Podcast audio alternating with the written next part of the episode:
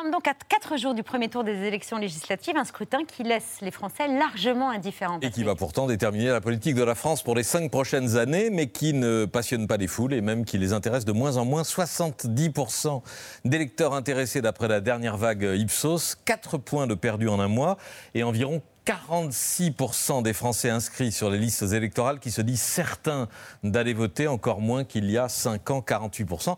Attention, ce n'est pas une prédiction, les électeurs se décident de plus en plus tard, parfois euh, le, dimanche matin, le jour du vote, on peut observer euh, un regain de participation euh, par rapport à ce que disent les sondages. À noter aussi un clivage de génération, plus de 60% de votants chez les plus de 60 ans, moins de 40% chez les moins de 50 ans. Pourquoi un tel désintérêt? Il y a un mouvement croissant d'éloignement la politique et plus encore à l'offre politique. On avait doté à la présidentielle le poids du vote utile ou du vote stratégique, le fait que moins de 50% des Français ont voté au premier tour pour un candidat, pour le candidat qui correspond à leur préférence partisane. Et c'est encore le vote contre qui devrait dominer les législatives. Gene Finkelstein, le directeur de la Fondation Jean Jaurès, fait remarquer dans son commentaire de sondage euh, dans Le Monde que toutes les formations politiques, toutes suscitent davantage d'antipathie que de sympathie. Il n'y a aucun désir majoritaire, même pour le président réélu. La polarisation, l'opposition réflexe, le rejet par principe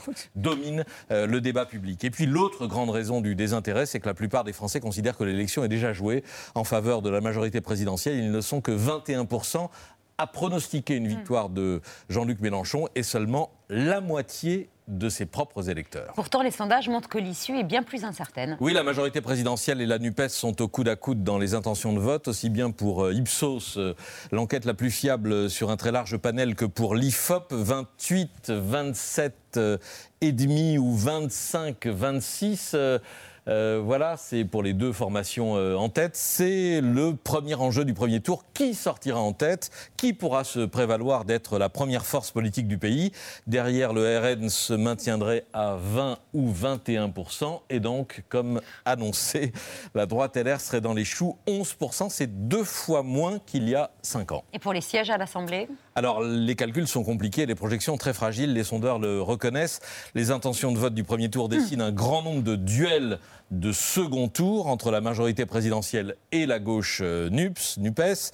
Et donc la semaine prochaine, une campagne euh, polarisée sur un enjeu clair. Voulez-vous qu'Emmanuel Macron ait les mains libres avec une majorité à l'Assemblée et Elisabeth Borne à Matignon, ou bien qu'il soit contraint à une cohabitation avec Jean-Luc Mélenchon et une majorité de députés gauche insoumise? Là-dessus, Ipsos a posé la question aux Français. 54% des électeurs souhaitent euh, qu'Emmanuel Macron puisse appliquer sa politique. 45% que ce soit Mélenchon. Voyez les projections, on les a vues euh, rapidement tout à l'heure. La majorité fait la course en tête, mais désormais sans certitude d'obtenir une majorité absolue de 289 députés. Mais répétons-le, et plus encore avant le premier tour, ces fourchettes sont à prendre avec beaucoup de prudence. Les, les sondeurs se sont trompés dans le passé. Hein. Oui, en 97, après la malencontreuse dissolution euh, de l'Assemblée par Jacques Chirac, la droite RPR-UDF recueille 37% des voix, la gauche plurielle 43%. C'est à peu près euh, ce que voyaient les sondeurs, mais aucun sondage d'avant le premier tour n'avait projeté que la gauche devienne majoritaire à l'Assemblée. Ça a été l'effet des 76 triangulaires imposé euh, par le Front National, euh, qui a grandement perturbé le jeu. Cette fois, on sait, à cause de l'abstention ou de la Il y aura moins de triangulaires. Voire pas du tout. Euh, il, y a, il, y a, cinq ans, il y en a eu une, une, seulement. Et là, avec 40, moins de 50% de participation, il est probable qu'il y ait très très peu de, de triangulaires.